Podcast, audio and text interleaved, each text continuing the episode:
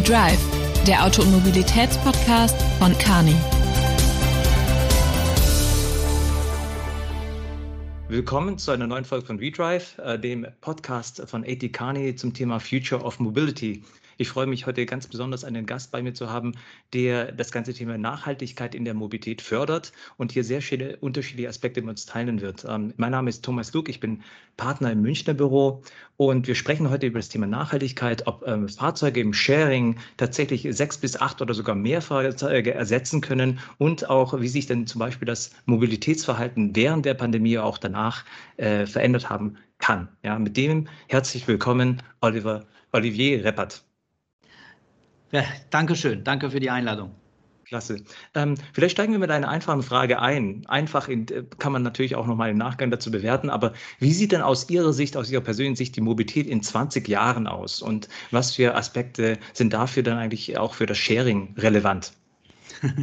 So einfach ist die Frage gar nicht. Ähm, ich glaube, vor 20 Jahren haben die wenigsten vorhergesagt, wie die Mobilität heute im, im urbanen Umfeld äh, sein würde dass wir so einen vielfältigen Mix an Mobilität äh, zur Verfügung haben in den großen Städten, äh, mag ich zu bezweifeln, dass äh, viele das vor 20 Jahren vorhergesagt haben. In 20 Jahren, da kann man ja weit philosophieren. Mir ist wichtig, was wir kurzfristig, äh, was in unserer Macht steht, äh, beeinflussen können im Sinne nachhaltige, effiziente Mobilität. Aber ich denke schon und ich hoffe auch, dass äh, wir in 20 Jahren die Möglichkeit haben, ähm, auf autonome Fahrzeuge auch im urbanen Umfeld äh, zurückgreifen zu können, um äh, das Thema geteilte Mobilität, teilte elektrische Mobilität noch effizienter gestalten zu können. Ich finde es natürlich extrem spannend, so immer so einen Blick in die Zukunft zu werfen. Ich mache das in meinem Umfeld sehr stark im Bereich der Technologien, auch für Fabriken an sich, aber auch natürlich für das zukünftige Verhalten eigentlich der Mobilitätsteilnehmer.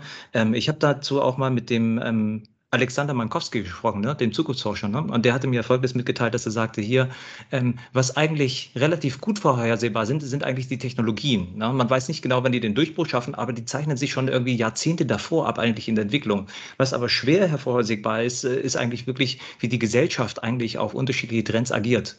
Und das äh, sich auf einen Schlag dann aus den sozialen Milieus dann Trends entwickeln, die für uns nicht direkt ersichtlich sind. Und äh, die gilt es dann tatsächlich für uns auch nutzbar zu machen, so wie Sie sagen. Ne? Es wäre schön, schön, wenn wir das ganze Thema Sharing auch in Zukunft dementsprechend ähm, nachhaltig, aber auch in einem größeren Maßstab vielleicht für uns gewinnen könnten. Absolut. Also ich glaube, äh, und das ist das Schöne am Menschen, wir sind anpassungsfähig, wir sind neugierig. Ähm, wenn wir eine Technologie benutzen können, die, die uns hilft, unser Leben ein Stück weit zu vereinfachen oder effizienter zu gestalten, dann glaube ich auch, dass wir die Menschen, die Kunden überzeugen können, auch diese Produkte äh, anzunehmen und zu benutzen das ist auf jeden Fall spannend.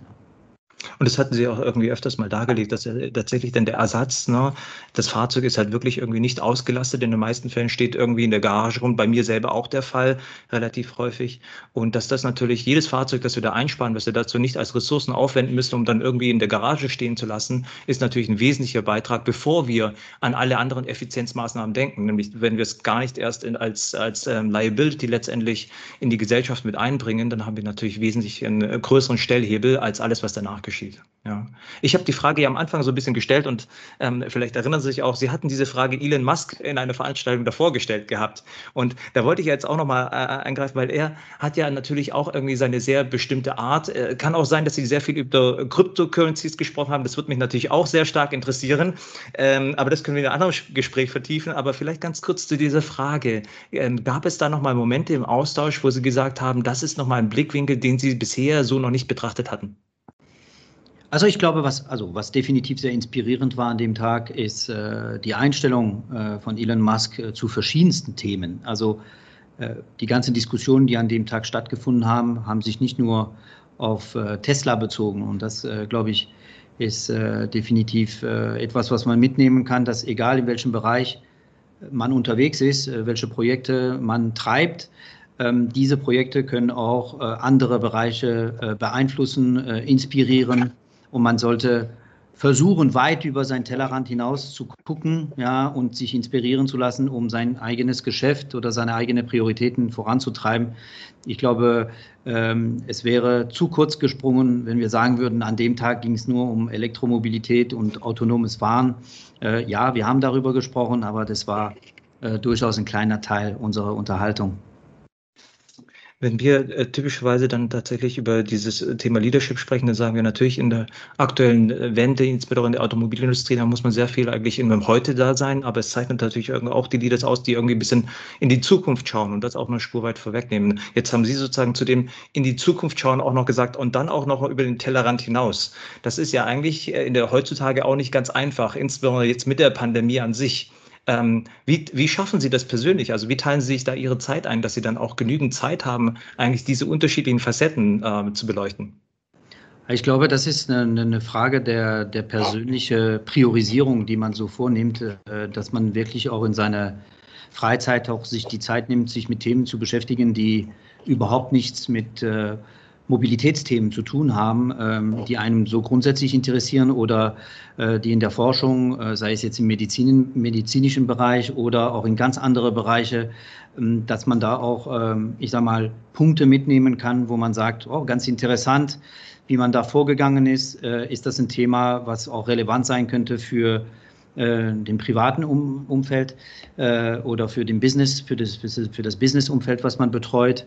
Ich glaube, es ist wichtig, ähm, neugierig zu sein äh, und zwar in alle Richtungen und sich auch die Zeit dafür zu nehmen. Ähm, alleine schon mein Weg auf, äh, zur Arbeit äh, mit dem Fahrrad meistens diese 25 Minuten ähm, da beschäftige ich mich nicht nur mit Mobilitätsthemen in meinem Kopf. Äh, ich glaube, es ist wichtig, äh, belesen zu sein und äh, entsprechend auch äh, zu verfolgen, was auf der Welt passiert, um auch da ähm, seine eigenen Schlüsse zu ziehen und äh, auch ein bisschen eine Reflexion mit reinzubringen. Während Sie auf, dem Fahrrad, äh, auf der Fahrt mit dem, mit dem, Fahrrad unterwegs sind, ist es natürlich auch extrem wichtig, dann direkt im Jetzt zu sein, um, um sicherzustellen, dass man auch sicher auf der Fahrstrecke dann auch ankommt. Ähm, aber vielleicht da, da, da Sie es wirklich auch ähm, so als ähm, Fokusbereich äh, dargelegt haben, äh, unterschiedliche Interessen zu haben.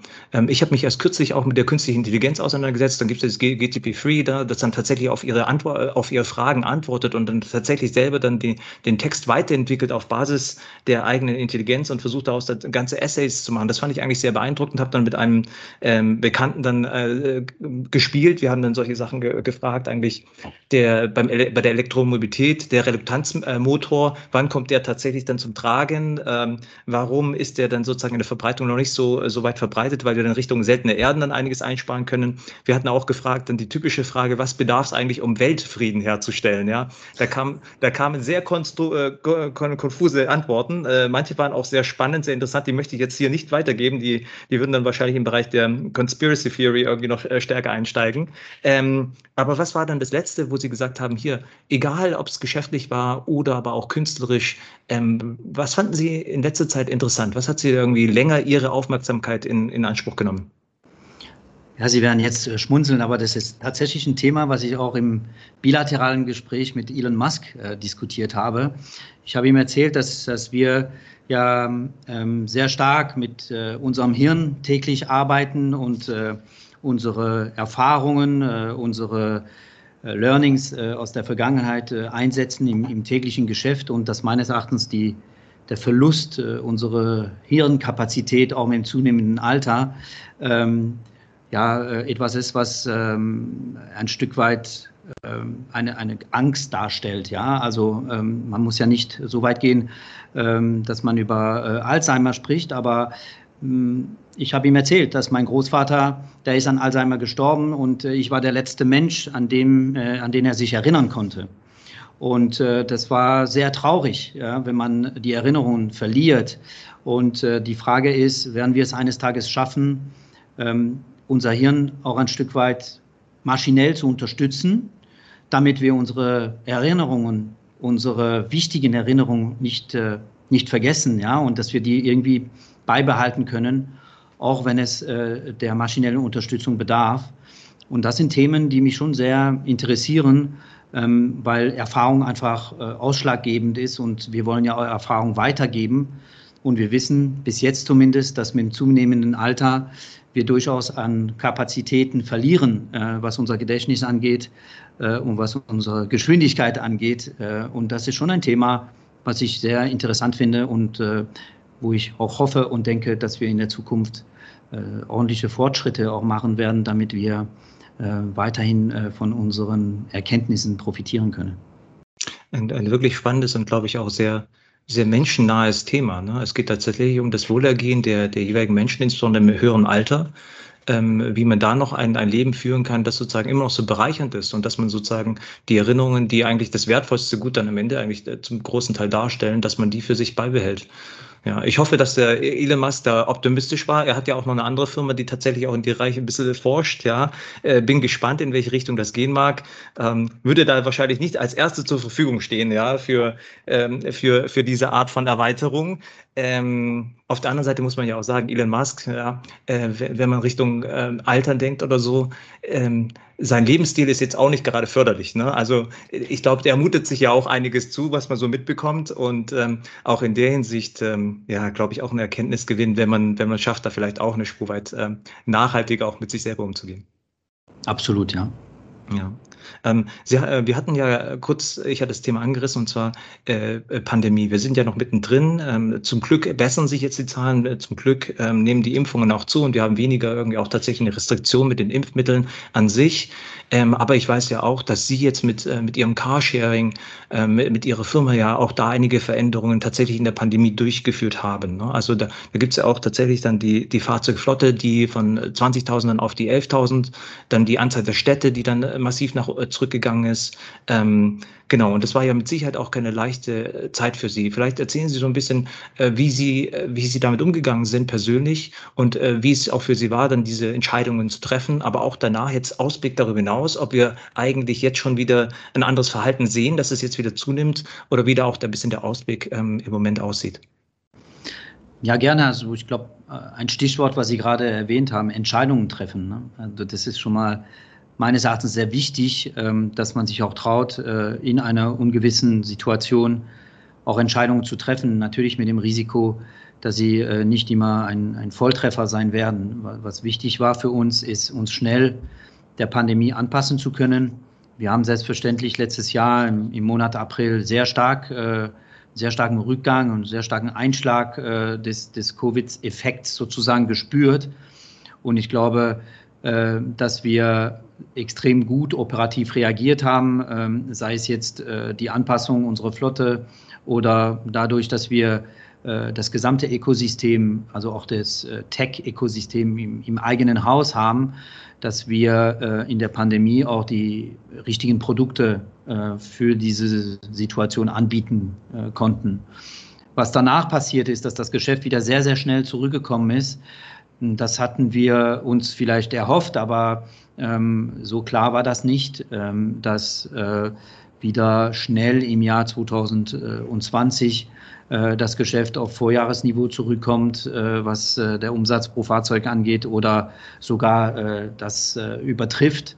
Das hätten wir uns nicht, äh, mal, hätte man nicht unbedingt erwartet, aber es war dann der Fall und auch da konnten wir wieder äh, schnell äh, reagieren und operativ unsere Prozesse äh, ganz gut, äh, ganz gut ähm, anpassen, sage ich jetzt mal. Ähm, Sie haben auch das Thema ähm, Schließung der Städte, äh, North America. Angesprochen. Ähm, das war ja nicht Corona-bedingt, das war ja bedingt durch eine neue strategische Ausrichtung, die beschlossen worden ist, mit einer Fokussierung äh, auf Europa. Ich möchte nochmal ganz klar betonen, ähm, weil viele auch denken, naja, die Amerikaner oder die Menschen in Kanada, die legen überhaupt keinen Wert äh, auf geteilte Mobilität und interessieren sich nur für ihr Pickup und ähm, ihr eigenes Auto. Das ist definitiv nicht der Fall gewesen.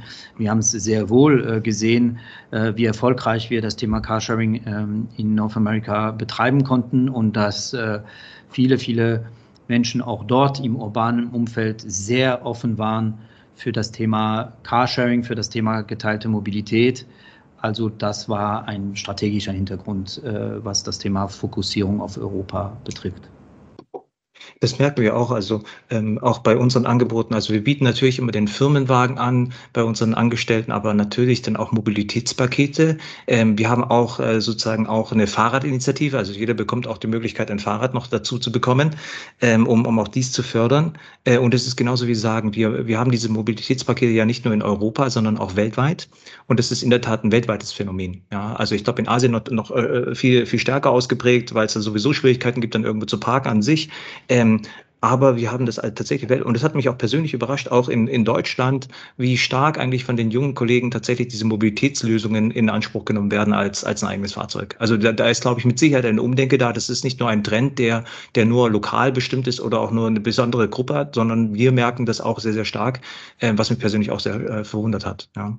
Ja, danke, dass Sie es danke, dass Sie es ansprechen. Wenn ich es gesagt hätte, proaktiv, hätte jeder gesagt, ja klar, dass er das sagt, ist ja, ist ja logisch. Er will ja das ganze Thema Carsharing äh, pushen. Es geht mhm. nicht nur um das Thema Carsharing, es geht um diesen Mobilitätsmix, es geht um, um die Vielfalt und die Flexibilität.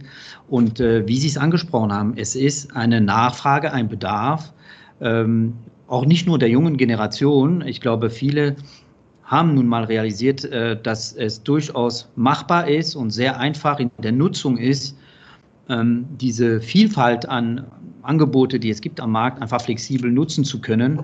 Und dass es ein Stück Freiheit auch ist und äh, dass es auch die Möglichkeit gibt, äh, einfach äh, je nach Bedarf mal ein Fahrrad zu benutzen, mal ein Auto zu benutzen, dabei auch mal beim schönen Wetter mal ein Cabrio zu fahren, wenn's, äh, wenn man äh, die Lust dazu hat, oder auch die öffentlichen Verkehrsmittel äh, zu benutzen. Wir haben nicht den Anspruch zu sagen, wir wollen der, den, der alleinige Mobilitätsplayer äh, sein, äh, die es in einer gewissen Stadt gibt. Wir wissen, dass Carsharing nur erfolgreich sein kann in Kombination auch mit äh, anderen Verkehrsmitteln. Und deswegen äh, sehen wir auch nicht äh, die anderen Verkehrsmittel als äh, Konkurrenz, sondern wir sehen die anderen Verkehrsmittel als äh, zusätzliches attraktives Angebot für diese Flexibilität, die letztendlich äh, der Wunsch ist der der Menschen, die im urbanen Umfeld äh, wohnen. Ja, sehen wir ganz genau so. Also es ist wirklich ein Mobilitätsmix. Für viele ist es wahrscheinlich am Anfang einfach noch ein bisschen neu. Ähm, da wäre unsere, unsere äh, Empfehlung eigentlich immer, immer so eine Spur weit Offenheit zu haben und das selber mal auszuprobieren. Dann merkt man eigentlich, dass die Einstiegshürden gar nicht so hoch sind und man merkt dann vielleicht auch, dass man persönlich nichts verliert, ja, wenn man dann kein eigenes hat. Aber das ist einfach so ein Erfahrungswert. Ich glaube, wir kommen ja teilweise aus einer Zeit, wo wir nichts anderes kannten, ja, und dann sozusagen den, den Umschwung zu machen, auch gedanklich. Ich glaube, das ist dann eher die Hürde als die technische oder die Einschränkung, die man da erfährt. Die wird wesentlich kleiner sein, als die Realität tatsächlich äh, darlegt. Ja.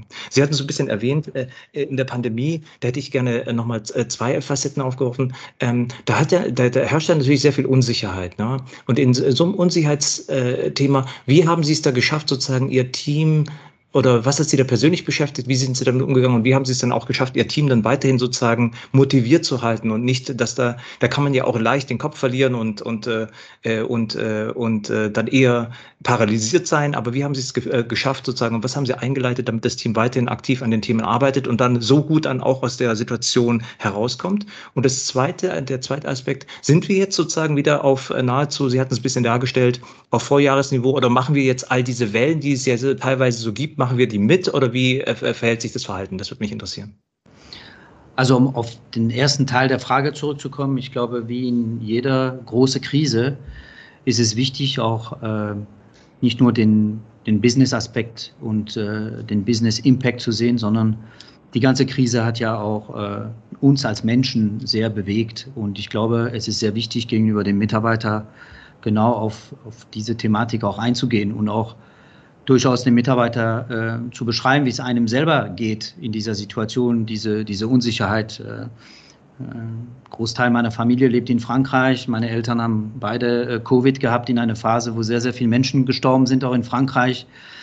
Wenn man äh, authentisch über seine Gefühle und wie es einem gerade geht und nicht äh, sich verstellt und auch beschreibt, äh, wie ja, besorgt man ist äh, über die Entwicklung, ich glaube, das hilft jedem, ähm, dass man im Dialog ist und besonders ähm, in, ähm, ich sag mal, im Homeoffice-Modus, äh, wo wir uns alle sehr schnell befunden haben, auch da im Dialog zu sein mit den Mitarbeitern, die Möglichkeit des Austausches zu haben.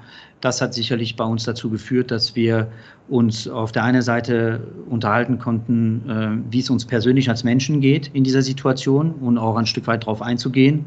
Und auf der anderen Seite auch uns dann konzentrieren zu können, was bedeutet das für unser Geschäft und was suchen denn die Menschen da draußen an Angebote von unserer Seite, um gerade äh, durch die Krise zu kommen und vielleicht diese wachsende individuelle äh, Mobilität, äh, weil die Menschen, und das ist ja kein Geheimnis, Angst hatten, die öffentlichen Verkehrsmittel zu nehmen, Klar. was ja verständlich war, äh, darauf einzugehen und ähm, attraktive Angebote zu haben, auch mal länger äh, Fahrzeuge anmieten zu können, um speziell ähm, da auf die Menschen und deren Bedürfnisse äh, eingehen zu können.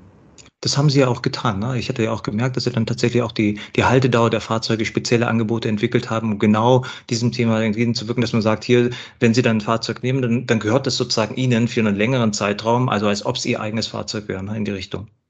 Genau, also wir haben sehr stark äh, bei den systemrelevanten Berufen ähm, ein spezielles Angebot gemacht und haben dann sehr schnell gemerkt, dass genau der der gleiche Bedarf auch durchaus bestand bei Menschen, die nicht in systemrelevante Berufe sind.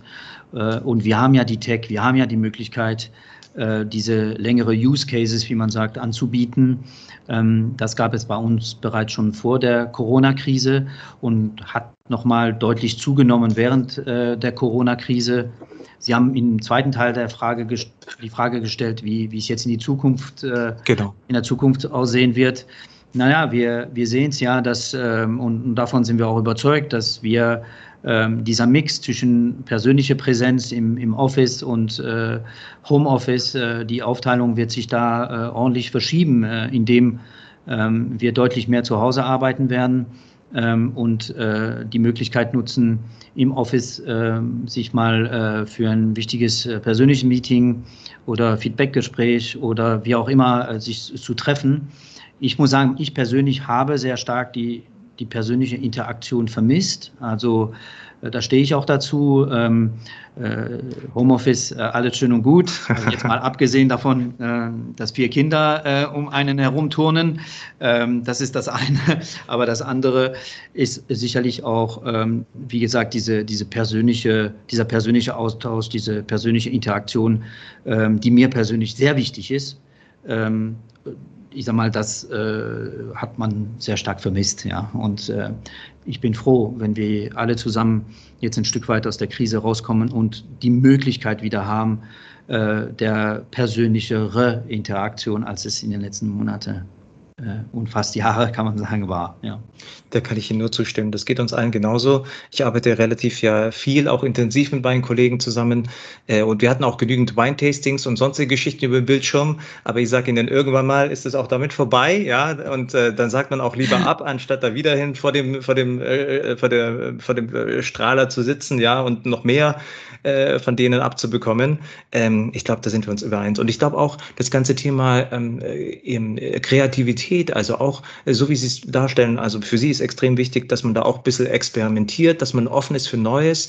Und äh, das äh, entsteht ja auch sehr stark in der Interaktion mit anderen gemeinsam. Und das können Sie dann nicht so forcieren. Also ich kann jetzt nicht den Bildschirm, die Videokonferenz anschmeißen und sagen, lassen Sie uns doch mal kreativ sein.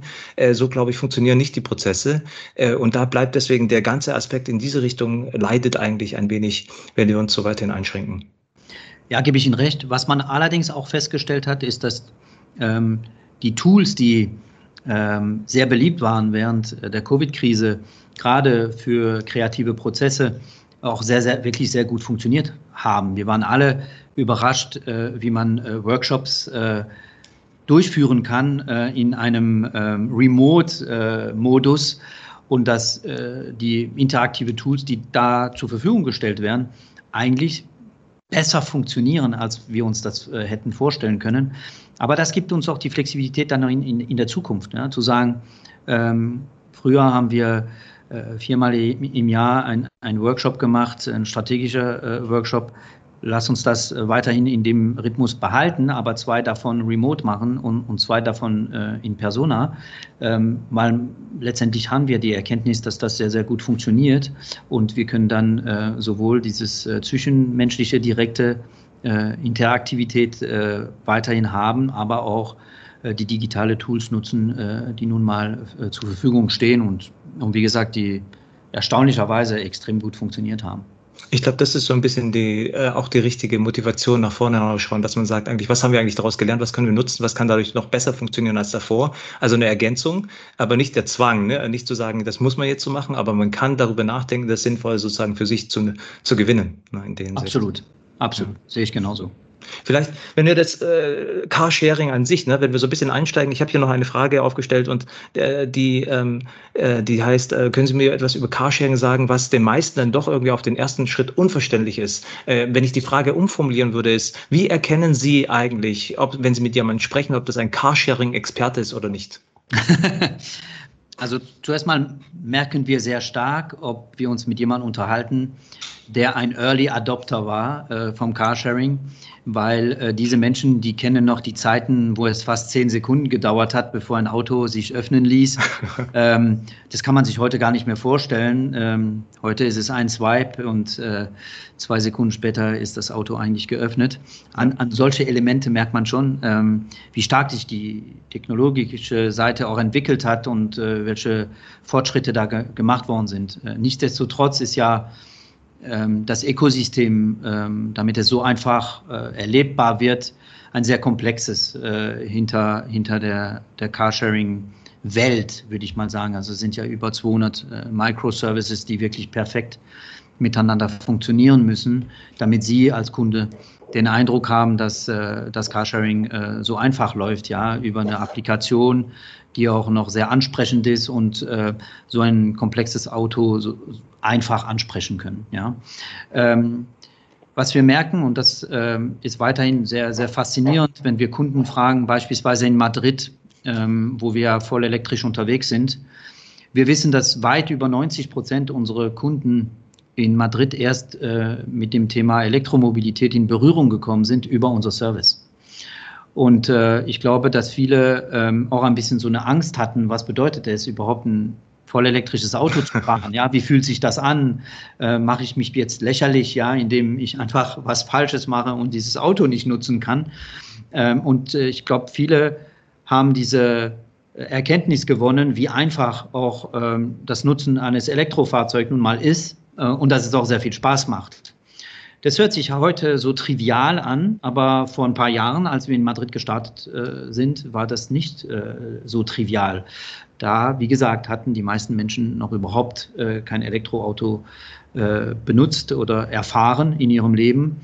Und ich glaube schon, dass Carsharing auch dazu beigetragen hat, ähm, diesen, diese Transformation, dieser Change äh, von Verbrennerautos Richtung Elektrofahrzeuge auch äh, mit zu unterstützen und auch den Menschen die Möglichkeit zu geben, auch äh, die ganze Elektromobilität mal zu, zu erfahren.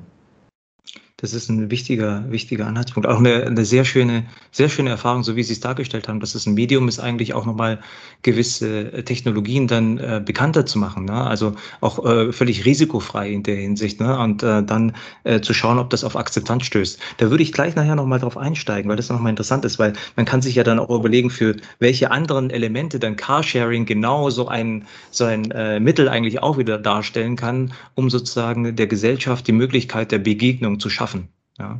ja würde ich gleich gerne nochmal drauf eingehen. Ähm, aber äh, Carsharing an sich, ähm, da gibt es auch, äh, glaube ich, Limitationen und es gibt aber auch Themen, die Carsharing befördern.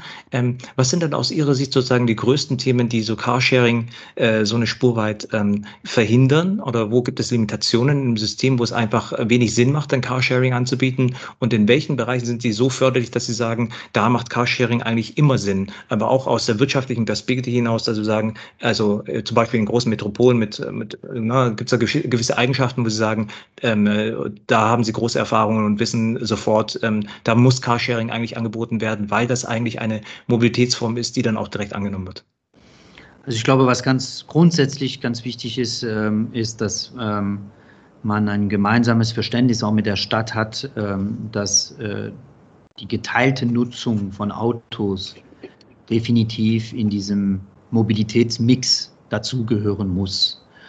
Ähm, ich mag besonders nicht diese Extreme, wo man sagt, äh, wir brauchen überhaupt keine, keine Autos in den Städten. Ähm, ich glaube nicht, dass die Menschen, die im urbanen Umfeld leben, äh, dafür, äh, sagen wir mal, voten würden, dass wir überhaupt keine Autos. Wir wollen sie einfach effizienter nutzen und da auch äh, nachhaltiger äh, nutzen. Ähm, und was wir merken, ist, dass immer mehr Städte und Akteure, die äh, für die Infrastruktur zuständig sind, in den Städten ähm, diesen Punkt auch mit unterstützen, dass sie sagen, in diesem Mobilitätsmix ähm, gehört letztendlich das Auto dazu. Und ähm, es ist für jeden Carsharing-Unternehmen äh, zuerst mal äh, eine gewisse Durststrecke, ähm, wenn er äh, in einer Stadt seinen sein Service äh, startet, zuerst mal die Kundenbasis entsprechend aufzubauen mit all den ähm, Themen, die man erledigen muss. Ja, ich meine jetzt äh, Registrierung, Validierung eines Führerscheins. Es ist ja, Sie sind ja nicht in einem Klick, sind Sie noch nicht Kunde, aber wir, wir versuchen das so einfach wie möglich zu gestalten. Aber es braucht eine gewisse Grundgesamtheit an, an Kunden, äh, damit äh, die Relevanz vom, vom Service, den man anbietet, äh, nun mal äh, gegeben ist. Ja.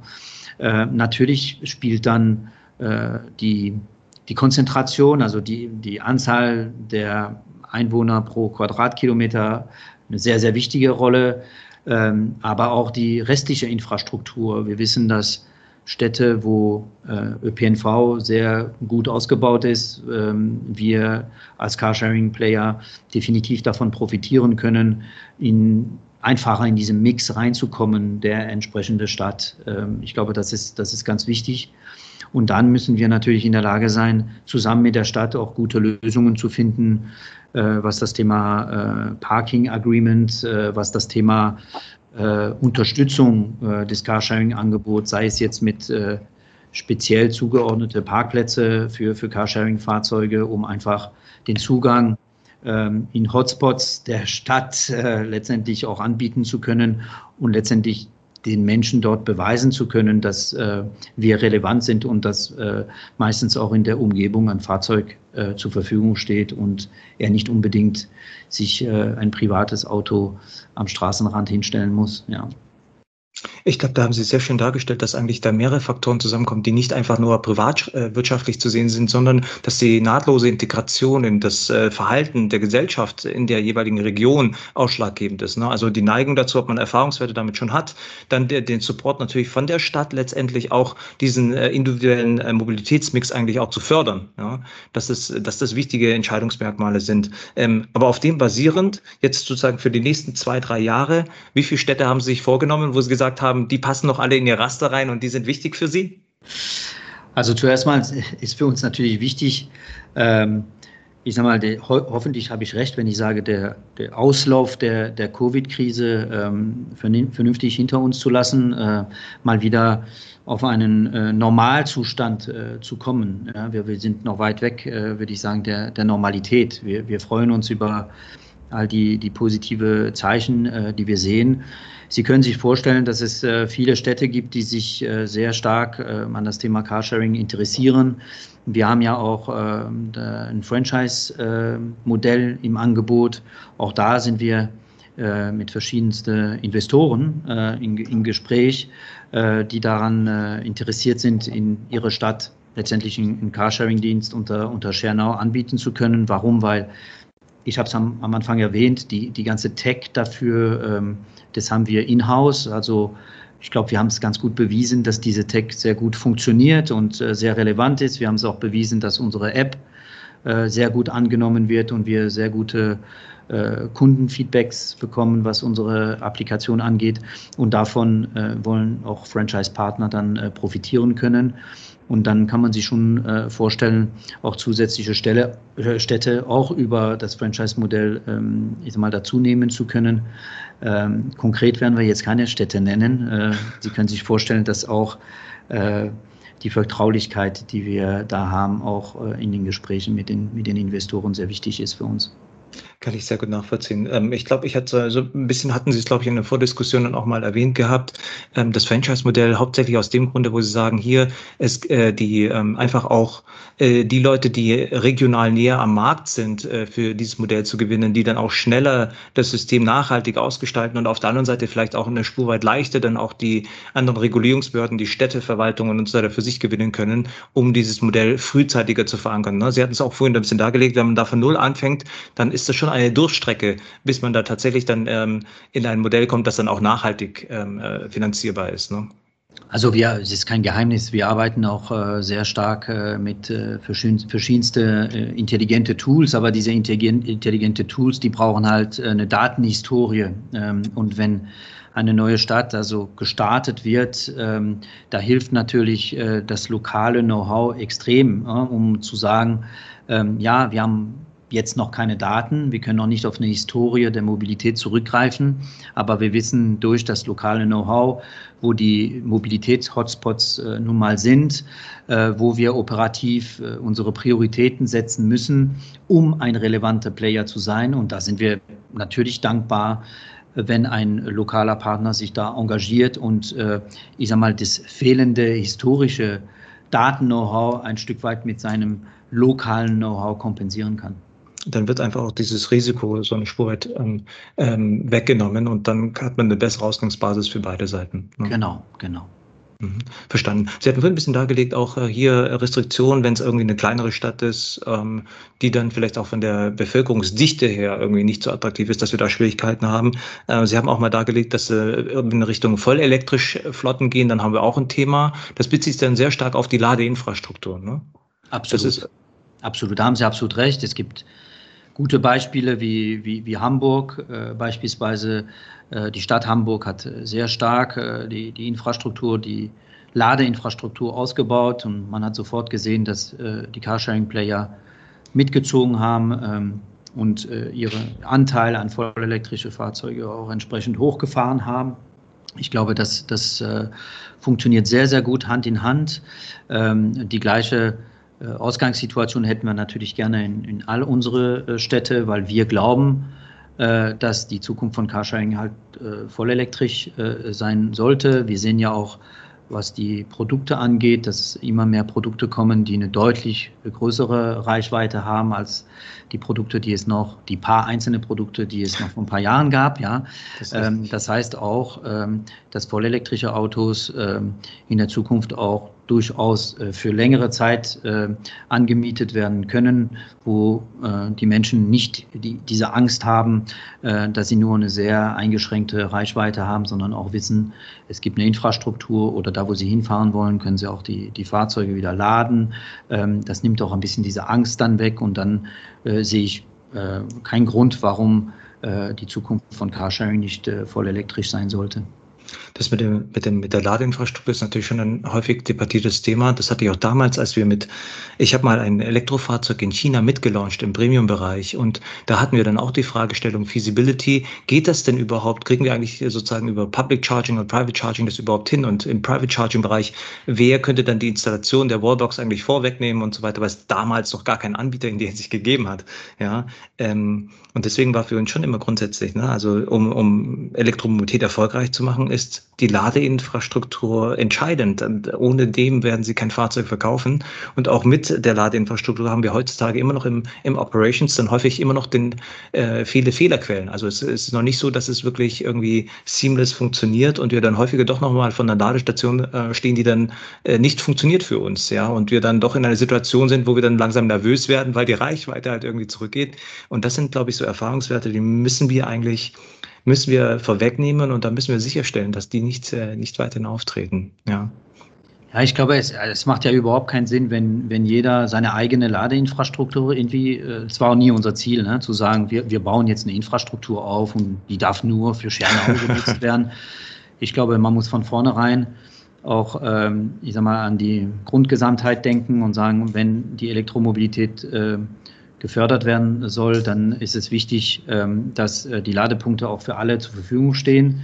Und wenn es Carsharing-Player in der, in der Stadt gibt, dann äh, kommt es ja automatisch zu einer gewissen Grundauslastung für diejenigen, die die Investitionen tragen, das, das, wer auch immer es ist, äh, was der Ausbau der Ladeinfrastruktur betrifft. Und ich glaube, ähm, das wird sich jetzt schon entwickeln. Die einen sind ein bisschen langsamer als die anderen. Verstanden. So, da haben wir aber auf jeden Fall schon mal Absage erteilt an die Bereiche, wo sie sagen, die wollen ihre eigene Ladeinfrastruktur aufbauen.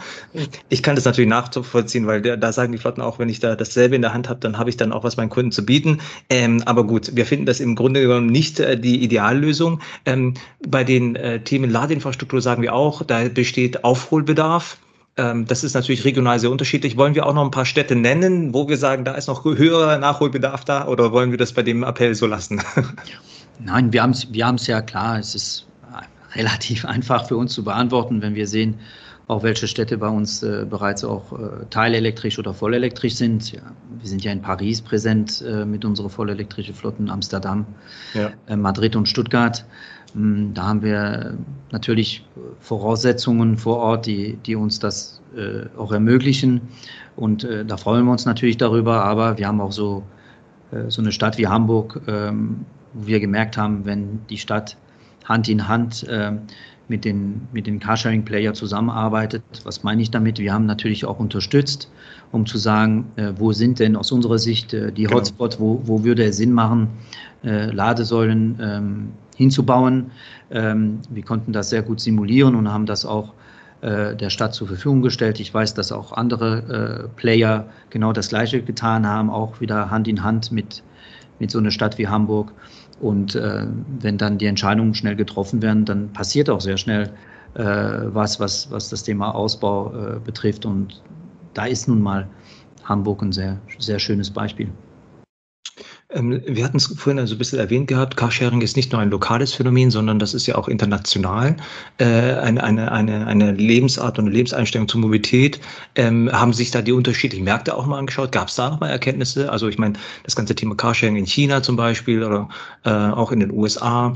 Was für, was für Impulse können wir dann eigentlich aus diesen Märkten für uns gewinnen? Also ich glaube grundsätzlich, was, was wir äh, gemerkt haben, ist, dass es wichtig ist, den Menschen immer mehr äh, Gründe wegzunehmen, ähm, um das private Auto zu bevorzugen äh, und immer noch eine gute Ausrede zu haben, warum man für äh, zwei, drei äh, Use Cases im Jahr unbedingt noch dieses äh, Auto äh, haben muss oder ich sage es jetzt mal auch der Zweitwagen. Viele Menschen hatten noch oder haben noch, glaube ich, einen Zweitwagen auch der, im urbanen Umfeld. Ähm, ich glaube, Carsharing was wichtig ist, äh, wird oft verbunden mit äh, eine 20, 30-minütige Fahrt. Deswegen sind wir auch, als die ganzen Player ähm, gekommen sind zum Thema Micromobility, ist uns immer die Frage gestellt worden, ist das jetzt euer Ende? weil das ist ja eine, eine knallharte Konkurrenz, genau in der Zeit oder in dem Zeitrahmen, den ihr auch ähm, anbietet. Ja. Und äh, letztendlich äh, haben wir dadurch gemerkt, dass die Menschen da verwechseln, äh, was die Realität ist letztendlich, was wir erfahren ähm, im Carsharing-Bereich. Und äh, dass, äh, ja, es gibt, es gibt durchaus Fahrten, die nur 20 Minuten dauern.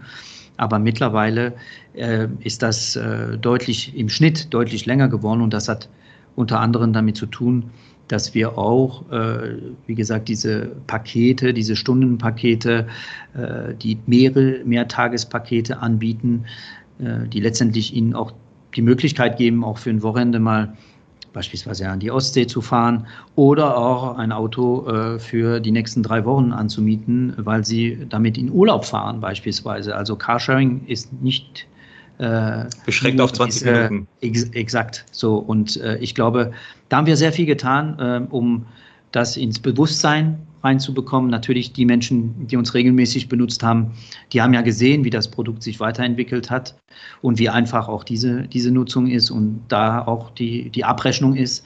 Ähm, was wir immer mehr merken, ist, dass es auch relevant ist äh, für äh, Businesskunden, ähm, wenn sie für ein paar Tage äh, geschäftlich unterwegs sind, äh, können Sie ein Carsharing-Auto anmieten und für ein paar Tage nutzen und äh, einfach wieder äh, hinstellen am Flughafen. Das Ganze wird extrem schnell äh, abgerechnet. Ähm, Sie müssen nicht irgendwelche Zusatzkosten befürchten oder dass man Ihnen irgendwie versucht, noch fünf äh, verschiedene Zusatzversicherungen noch anzudrehen. Ähm, das Ganze läuft digital und Sie wählen, was Sie gerne hätten was für einen Schutz sie gerne hätten, was sie für Zusatzoptionen gerne hätten. Und genauso wird es danach abgerechnet und ist äh, seamless und äh, sehr einfach in der Nutzung. Und ich glaube, das ist da, wo äh, wir sehr relevant sind. Das ist mit Sicherheit so. Also ich glaube, in der Vergangenheit hatte man häufig auch mit diesen Vertragsregularien und so weiter zu kämpfen. Da musste man immer ins Kleingedruckte reingehen und dann musste man sich erstmal durchlesen, bevor man dann losgefahren ist, damit man ja nichts falsch macht. Ja, und das Kreuzchen an der richtigen, richtigen Stelle sitzt, ja. Ähm, ich kann mich noch sehr gut an solche Sachverhalte erinnern, insbesondere auch im Ausland. Ähm, aber ich finde es eigentlich nochmal sehr schön, wie Sie es dargelegt haben, dass Sie kontinuierlich eigentlich an dem Angebot, äh, das Sie da anbieten, Carsharing. Carsharing ist immer ein Wort, aber was sich dahinter verbirgt, ist eine Vielfalt. Und die jetzt im äh, Rahmen der Pandemie, aber auch in dem Kundenverhalten sich äh, ständig erweitert oder verändert hat. Und diese Offenheit, die Sie dargelegt haben, ähm, dazu zu hören und sich danach weiterzuentwickeln, ich glaube, das ist auch etwas, was man bei vielen neuartigen Themen eigentlich mit betrachtet betrachten muss, dass man nicht sagt von vornherein, ich weiß eigentlich, wie die Lösung aussieht und das ist die einzige und danach, wenn es nicht funktioniert, hat es nicht funktioniert, sondern wahrscheinlich bei diesem, wo das Verhalten eigentlich der Menschen auch verändert wird zum Teil, da muss man auch dem sich die Zeit geben und dann auch schauen, wie sich die Menschen dann in dem Verhältnis, in der Interaktion eigentlich dann mit dem neuen Service eigentlich weiterentwickeln. Das ist eine Lernerfahrung von beiden Seiten. Also sie lernen sehr stark, aber auch sozusagen der Kunde an sich. Und dann findet man sich. Ne? Also ich glaube, das ist eine sehr schöne, schöne Entwicklung, die man da eigentlich erkennen kann. Aber das erfordert natürlich, dass sie auch äh, zuhören, ja, und dass sie auch äh, in der Lage sind, das Feedback aufzunehmen und auch damit umzugehen, äh, anstatt einfach zu sagen, hier, das ist es. Ne? Ja, also das ist, glaube ich, ein großer Vorteil, wenn man auch äh, das äh, digitale äh, Tech-Ökosystem im, im, im eigenen Haus hat ähm, da kann man wie verschiedenste Themen auch äh, verproben. Ähm, natürlich entwickeln wir Produkte aus tiefster Überzeugung, aus äh, Gespräche mit, mit Kunden, ähm, aus, äh, ja, letztendlich aus, äh, aus Feedbacks, die wir bekommen, seien sie jetzt positiv oder, oder auch negativ. Und dann machen sie einfach mal einen Testballon in irgendeiner Stadt, äh, nennen wir so schön AB-Testing, und dann ähm, ja, springt einem die Wahrheit ins Gesicht. und äh, dann muss man auch mal akzeptieren, dass man etwas entwickelt, was vielleicht nicht ganz so relevant ist, ja. Aber man lernt letztendlich dazu und ich glaube, ähm, das ist das, was man auch in diese agile äh, digitale Prozesse auch lernt. Ähm, dass äh, es ist nicht so schlimm ähm, letztendlich, wenn mit einem MVP danach äh, festgestellt werden muss, dass man da äh, eine Idee hatte, die zwar zuerst mal toll äh, geklungen hat und aber nicht relevant ist. So, dann wissen wir Bescheid äh, durch äh, das Kundenfeedback, weil letztendlich brauchen wir nichts an den Markt zu bringen, was nicht genutzt wird. Und äh, solche Erfahrungen, glaube ich, macht jeder. Ich glaube, das ist auch nochmal ein sehr wichtiger Punkt, den Sie jetzt dargelegt haben mit der Lernerfahrung an sich.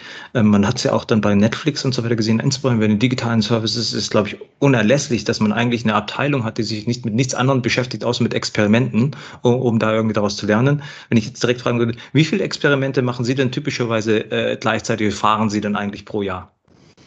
Ja, wir sind da sehr flexibel, dadurch, dass wir die 16 Städte haben ähm, und verschiedenste Themen verproben können. Dann werden Sie damit sie die Resultate nicht verwässern, werden sie ähm, ein Thema in einer Stadt äh, verproben und ein anderes Thema in eine andere Stadt. Und wenn sie merken, oh, das war, das ist jetzt relevant, äh, da, das funktioniert oder da müssen wir noch ein bisschen was anpassen aufgrund der Feedback, dann kann man äh, ein Rollout auf weitere Städte äh, planen und, und entsprechend da sehr flexibel sein. Ähm, aber wir haben, ähm, ich sage mal, ein Stück weit den, den Luxus, durch die Anzahl der Städte auch äh, ganz unterschiedliche Themen an unterschiedliche Städte äh, verproben zu können und dann äh, die Schlüsse zu ziehen und zu sagen, guck mal, das hat jetzt in Italien sehr, sehr gut funktioniert oder hat jetzt in Mailand sehr, sehr gut funktioniert lass es uns auch in Rom versuchen und äh, gucken, ob das jetzt äh, in ganz Italien funktioniert und dann äh, vielleicht in, in, weitere Städte in Europa. Das ist ja jetzt der große Vorteil, den wir haben. Zum Glück sind die Städte und die Menschen sehr unterschiedlich, reagieren auch unterschiedlich auf gewisse Themen und ja, das ist, es ist halt schön, dass wir uns da sehr gut anpassen können. Ja, ich hätte auch mal dargelegt gehabt, da irgendwie hatten auch öfters mal, und das äh, verändert sich natürlich auch mit der Zeit der Gesellschaft und so, ähm, aber auch die äh, digitalen Services oder so, die man anbietet, da ist auch eine ganz andere Offenheit in Europa zu sehen. Ne? Italien ist da typischerweise doch ein bisschen schwieriger äh, für, für solche Services zu gewinnen als andere Regionen, ähm, haben wir auch äh, persönlich erfahren dürfen. Also ich glaube, immer noch ein spannendes Umfeld mit sehr vielen Experimenten versehen. Ähm, vielleicht Richtung Daten, Sie bekommen ja relativ viele Daten und dann vielleicht auch in Richtung irgendwie neue Geschäftsmodelle ähm, welche Daten erhalten Sie denn eigentlich tatsächlich von den Nutzern? Ja, und äh, für welche Zwecke wenden Sie die da eigentlich an? Gibt es da auch schon größere äh, Kommerzialisierungsthematiken? Sie hat es vorhin ein bisschen dargestellt mit den, mit den Charge Points, dass Sie das natürlich aufgrund des äh, Verkehrsaufkommens und des Verhaltens dann sehr gut be äh, bestimmen können. Ähm, das wird uns auch nochmal sehr interessieren. Also zuerst mal sind für uns die operativen Daten sehr wichtig. Wir müssen, es hört sich sehr trivial an, aber wir müssen wissen, wann wir ein Auto äh, betanken müssen, äh, wenn es ein Verbrennerauto ist. Wir müssen oder wann wir es laden müssen, wenn es ein elektrisches Auto ist. Äh, wir wollen auch anhand von Feedbacks der Kunde wissen, wann müssen wir das Auto reinigen äh, oder gibt es ein technisches Problem am Auto oder wann müssen wir den, den Service generell machen im Auto. Das heißt, wir brauchen ähm, eine Vielzahl äh, von Daten, um operativ das Geschäft äh, richtig zu steuern und äh, entsprechend effizient unterwegs zu sein. Ähm, was die Kunden angeht, ähm, ist es so, dass wir, wir wissen, wo der Kunde die Miete startet und wo er sie äh, beendet. Ob er jetzt linksrum oder rechtsrum von A nach B äh, gefahren ist, ähm, das sind äh, Daten, die wir heute noch nicht äh, erheben. Äh, warum? Weil es in unserer Philosophie wichtig ist, erklären zu können, warum wir gewisse Daten nutzen ja. und für was nutzen wir diese Daten. Wenn ich äh, weiß, äh, dass ich äh, die Daten nicht brauche, äh, um das Geschäft heute zu steuern, mit den Tools, die wir haben, zu steuern, dann brauche ich diese Daten auch nicht des Spaßes willen einfach sammeln. Einfach schon mal sammeln, ja, ja. Ich glaube, viele Unternehmen haben viele Daten und wissen gar nicht, was sie damit anfangen sollen. So, ähm, also ich glaube, da eine Struktur zu haben und zu erkennen, was brauche ich denn überhaupt an Daten, um mein Geschäft zu steuern, ist zuerst mal auch eine wichtige Erkenntnis, äh, die man, die man haben muss. Dann geht es darum, aus diesen Daten das Richtige zu machen, um das Geschäftsmodell äh, zu, zu optimieren, äh, sei es jetzt zu verstehen, wann welche Nachfrage ist oder zu verstehen, weil der, wenn der optimale Zeitpunkt ist, um ein Auto äh, gleichzeitig zu betanken, äh, zu reinigen oder einen kleinen Service an diesem Auto äh, vorzunehmen oder eine kleine Reparatur das hört sich so einfach an, aber wenn es um Millionen von äh, Mietvorgänge äh, geht, äh, das Ganze in den Griff zu bekommen und richtig zu steuern und die Dienstleister richtig anzusteuern, ja. das ist schon eine große Herausforderung, eine operative Herausforderung. Und das sind Themen, an denen, an denen wir sehr stark arbeiten. Ja, Sie müssen ihnen ja schon irgendwie mitgeben bei der Reinigung zum Beispiel, welches Fahrzeug zu welchem Zeitpunkt dann eigentlich bei denen vorbeikommt, höchstwahrscheinlich. Ne?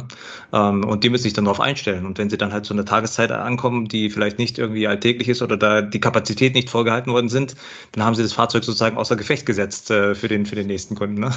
Das wäre das Schöne am autonomen Szenario, wenn wir die Autos äh, ohne Mensch sozusagen von A nach B bewegen könnten, um letztendlich auch ähm, den, den Bedarf abzudecken, weil wir wissen ja, wann, wo, welcher Bedarf entsteht, aber auch, um die Autos äh, entsprechend ähm, an, zu, zur Reinigung zu bringen oder, äh, wie gesagt, zu, zu Beladung äh, zu bringen. Ähm, das, das, wäre, das wäre optimal. Das ist heute nicht der Fall. Ich glaube, das wird noch lange nicht der Fall sein, besonders nicht im urbanen Umfeld.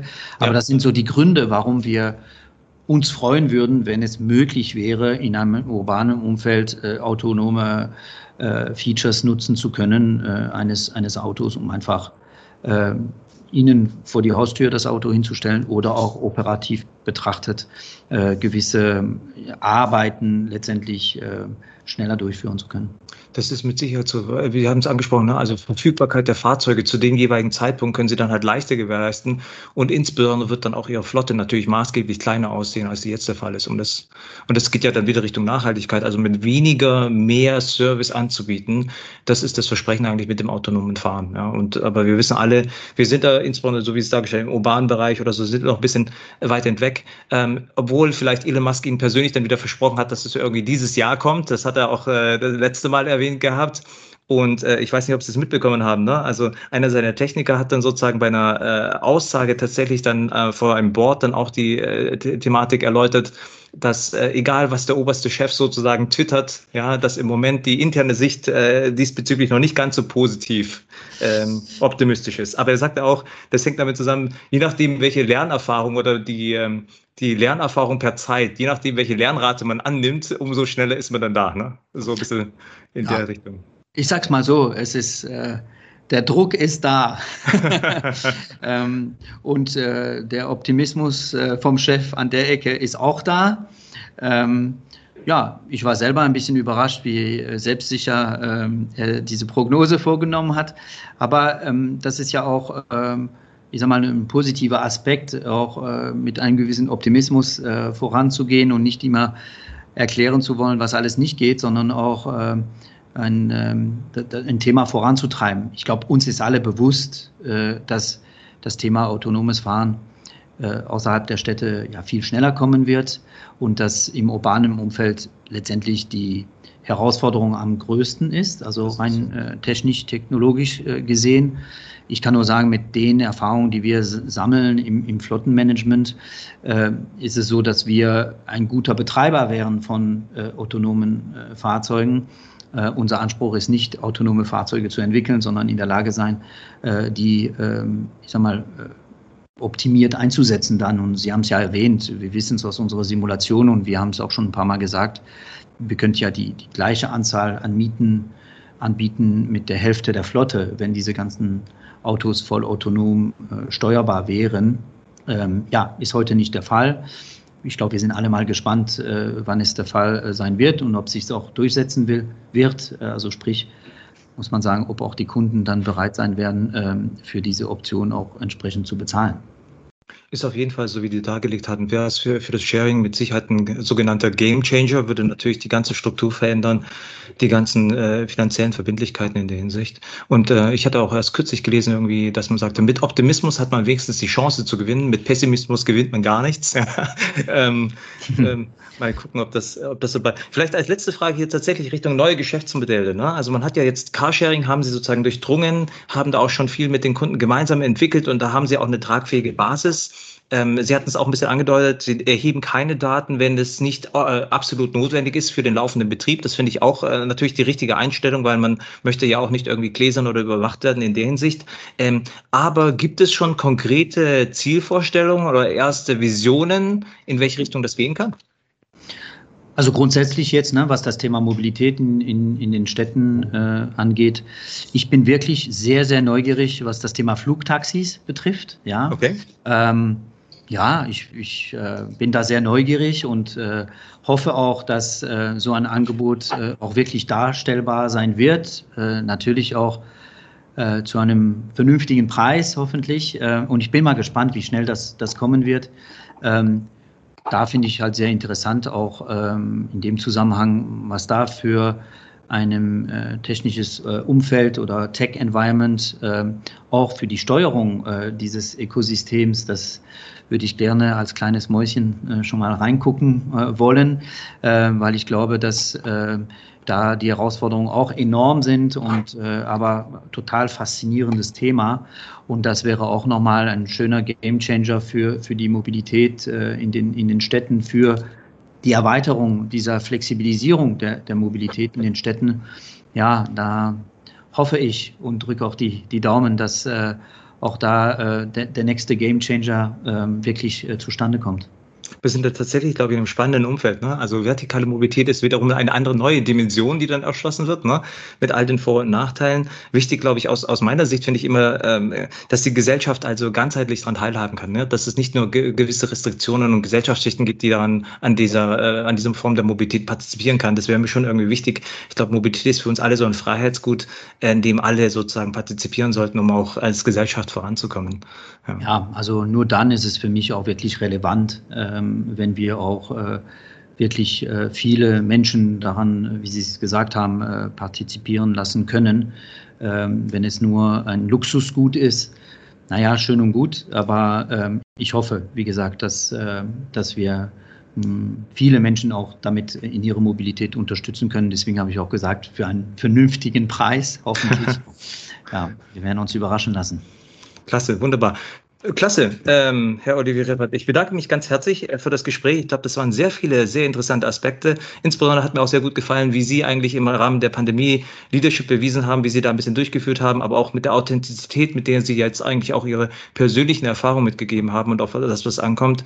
Insbesondere aber auch äh, in dem Umfeld, wo Sie tätig sind, auch zuzuhören und Experimente zuzulassen und diese auch äh, gewillt vorwegzunehmen, auch wenn man mal scheitert. Ich glaube, das sagen Sie nahezu fördern das eigentlich auch, um dann die eigentliche Erkenntnis für sich zu gewinnen. Mit dem, mit dem also ganz herzlichen Dank, Olivier Reppert, für dieses Gespräch. Ja, ganz herzlichen Dank.